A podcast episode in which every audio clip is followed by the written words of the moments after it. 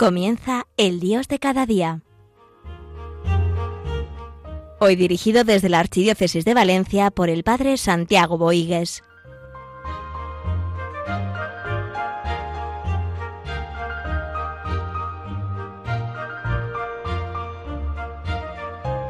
Bien, iniciamos este programa del Dios de cada día, en este día que entra el señor obispo de Alcalá de Henares, una nueva etapa para esta gran diócesis, querida diócesis, y también pues rezamos y pedimos para que este nuevo obispo, eh, pues seguro que será eh, un gran obispo, pues sea acogido por sus, pues todos, por todo, por toda la diócesis, pues y, para hacer presente el reino de Dios, pues eso es lo que queremos todos. Vamos a hablar en este programa que va a ser más breve eh, debido a este gran acontecimiento, eh, pues de lo que estamos haciendo en este tiempo ordinario. Eh, estamos siguiendo al Señor, estamos siendo, como dice el Papa Francisco, discípulos misioneros.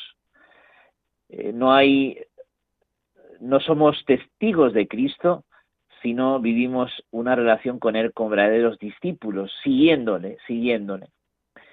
Y nosotros aquí en, la diócesis de Valencia eh, hemos tenido ahora, eh, desde la Apostolado de la Oración, hemos organizado el Apostolado de la Oración de Valencia y de, y de Alicante, hemos organizado una tanda de ejercicios donde nos la ha dado eh, don José Ignacio Munilla. También hemos ayudado los directores del Apostolado de la Oración de Valencia y de Alicante.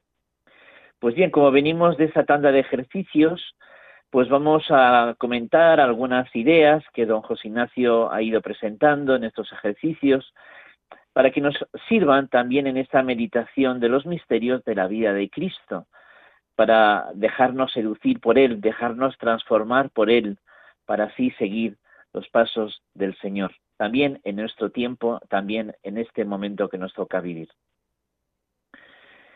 Bien, después de abrir los corazones, pues eso es lo que busca en primer lugar los ejercicios espirituales, abrirnos a la acción amorosa del Señor. Hay unas eh, meditaciones que San Ignacio eh, presenta donde se contempla la humanidad del Señor. Desde la humanidad ir entrando en la divinidad de Cristo. Y, y cómo no, las primeras meditaciones son la encarnación y el nacimiento del Señor mirar al que me mira. El Señor nos seduce en una verdad de amor. Y también nosotros tenemos que aprender en nuestras tareas cotidianas, en las cosas que hacemos cada día, vivir en la presencia del Señor y caminar en esa presencia del Señor. ¿Cómo yo puedo vivir en la presencia del Señor? Pues cuidando unos momentos en la jornada.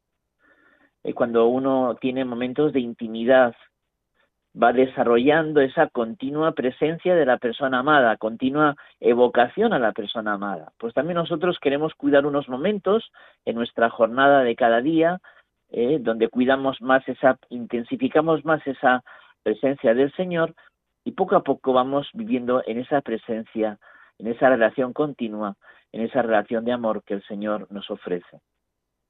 Mirar al que me mira, ¿eh? Es esa mirada misericordiosa del Señor. ¿Cuántas veces nosotros miramos y, y, ataladramos con nuestras miradas, y más cuando nos atacan, cuando nos hacen daño? El Señor mira con misericordia, con benevolencia. Ojalá nosotros aprendamos a mirar así, con benevolencia, con la bondad del Señor. Viendo José Ignacio, cuando nos habló del misterio de la encarnación, presenta esas tres secuencias que San Ignacio eh, da en su mes de ejercicios y eh, primero la primera secuencia que es un mundo sin Dios, la segunda secuencia eh, qué es lo que le lleva a ese momento de encarnación, pues hacer redención y después cómo acontece esa esa esa venida del Señor, ¿no? En el seno virginal de María. Bien, tres secuencias diferentes que siempre que nos puede servir también cómo está el mundo, qué hace Dios ante ese mundo, redención, y cómo aconteció y cómo estamos llamados nosotros también a acontecer en los tiempos actuales. Viendo José Ignacio formuló tres preguntas que, quiero, que creo que son muy sugerentes. ¿Por qué se hizo hombre el Señor? ¿Para qué se hizo hombre? ¿Cómo lo hizo? ¿Cómo lo hizo siendo hombre? Bien, ¿por qué se hizo hombre? Eh, el Imperio Romano, eh, y más al final del Imperio Romano, en ese estado de decadencia, pues de tres días dos eran fiestas, ese pan y circo, termas, infidelidad, desorden afectivo, natalidad, homosexualidad. Bien, una sociedad decadente que dejaba de dar vida. Es curioso, las sociedades decadentes dejan de dar vida, sin esperanza. Una sociedad seca y egoísta. Es curioso, pero es así. Cuando el hombre deja a Dios, solamente vive eh, de sombra, de sombra, ¿no? de oscuridad. Y como esa parábola, eh, eh, que ese dueño que ofrece, que deja su, su, hacienda para que la trabajen unos operarios, y cuando va a reclamar lo que le corresponde del beneficio, matan a los, a los siervos enviados, les enviaré a mi hijo, a él lo respetarán. Pues como pues ciertamente ya eh, ese texto bíblico nos habla, eh, ese dueño se la juega enviando a su propio hijo, ¿no? Y cogiéndolo lo mataron, ¿no? Pues así es el Señor con nosotros. ¿A quién nos envía? A su Hijo Redentor. ¿Y cuántas veces con nuestros pecados matamos al Señor? Pero el Señor nos salva con su misericordia. ¿Para qué se hizo hombre? Para hacer redención. En la Sagrada Escritura el arco iris aparece como puente entre Dios y nosotros. Es la alianza entre Dios y la creación, por el cual Dios llega a nosotros y nosotros a Dios. ¿Cómo Dios llega a nosotros y nosotros a Dios? Pues esa, esa imagen del arco iris que presenta la Sagrada Escritura nos, ya nos va hablando de lo que será eh, y donde en el Nuevo Testamento Jesucristo, Jesucristo es eh, ese Dios con nosotros y ese llevarnos a nosotros al mismo Dios, a su intimidad. Y en Él tomó de nosotros nuestra humanidad para que el hombre pudiera divinizarse. Tomó de nosotros nuestra humanidad para que el hombre pueda divinizarse, enriquecerse, esponjar de amor, llenarse de amor, alcanzar esa plenitud de amor. Voy a salvaros haciéndome uno de ellos, por eso tenemos que, enamorarnos de la encarnación. Es que Dios no vive a distancia, no, no, no, no ha querido salvarnos a distancia, Dios ha, ha querido salvarnos en la cercanía. La cercanía es posibilidad de conversión y de salvación. Nosotros tenemos que aprender a caminar en la cercanía. El cristianismo no es una religión, dice Cardenal Wifi, es una religión, es un acontecimiento. El cristianismo no es una religión, es un acontecimiento, es un encuentro personal con Cristo que está vivo, ese Dios con nosotros. Y como lo hizo a través del seno virginal de María. Bien, vamos a comentarlo ahora después. Dejamos un, momento de, música y de meditación también de estas reflexiones.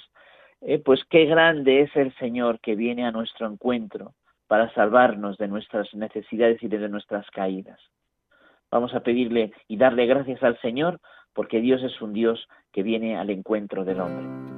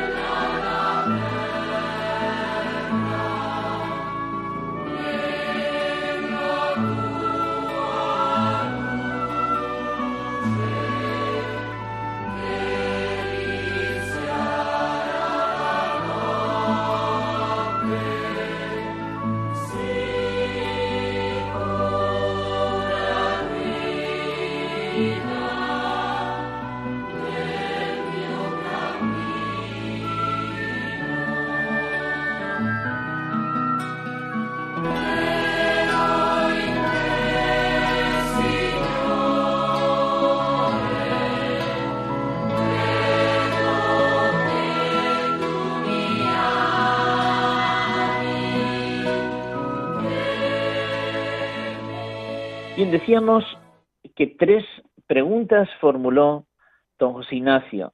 ¿Por qué se hizo hombre? ¿Para qué se hizo hombre? ¿Y cómo lo hizo como hombre? Bien, como hemos comentado las dos primeras, vamos rápidamente a comentar la tercera.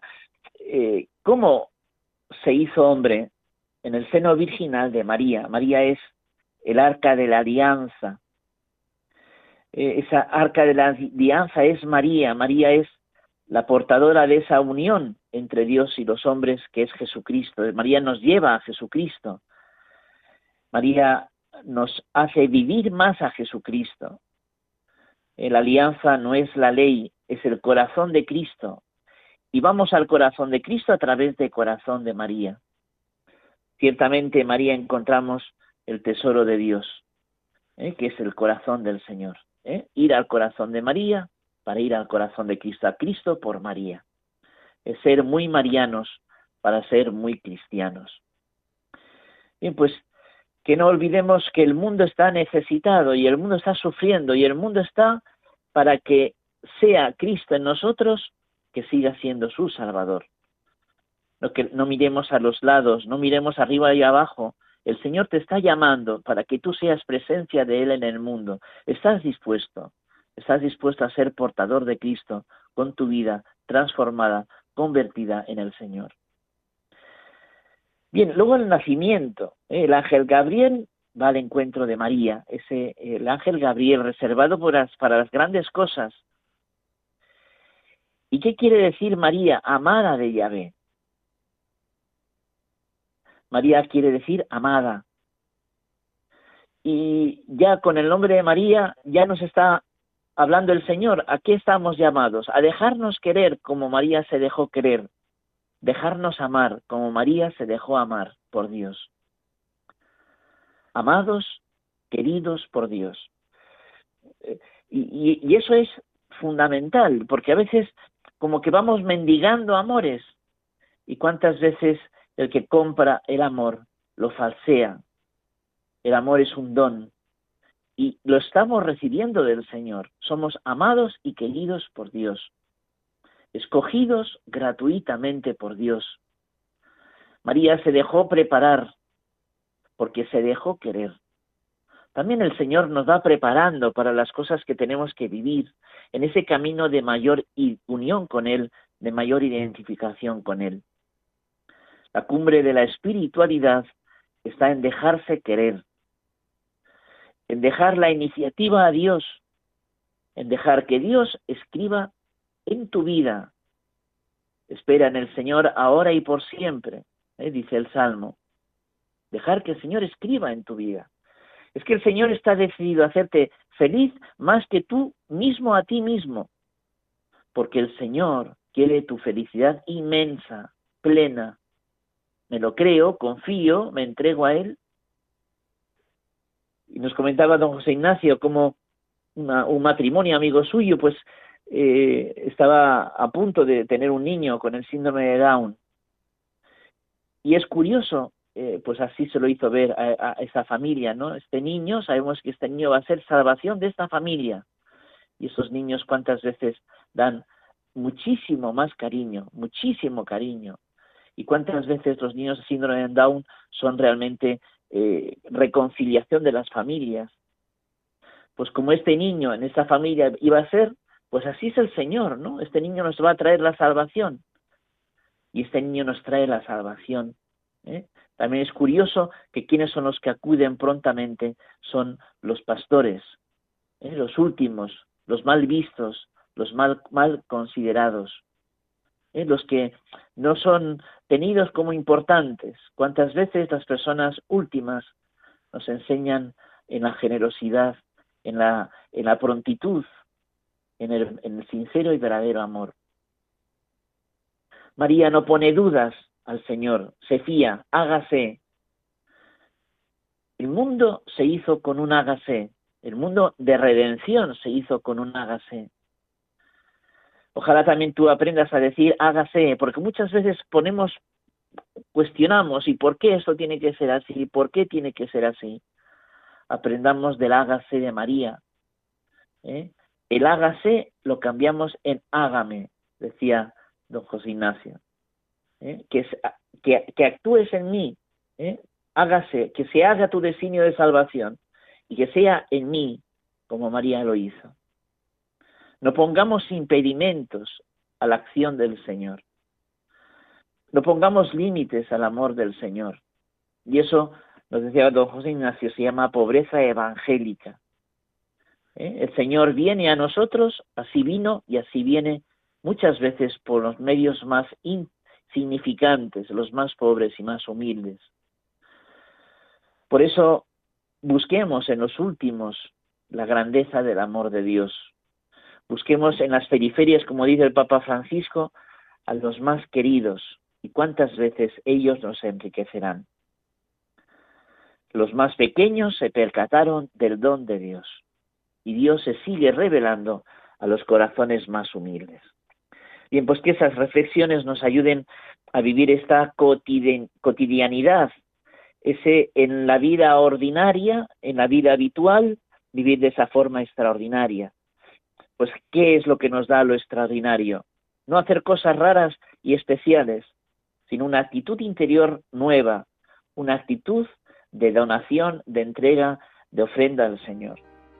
Que la vida del amor del Señor en nuestra vida nos lleve a una entrega por entera, por entero al servicio de los demás.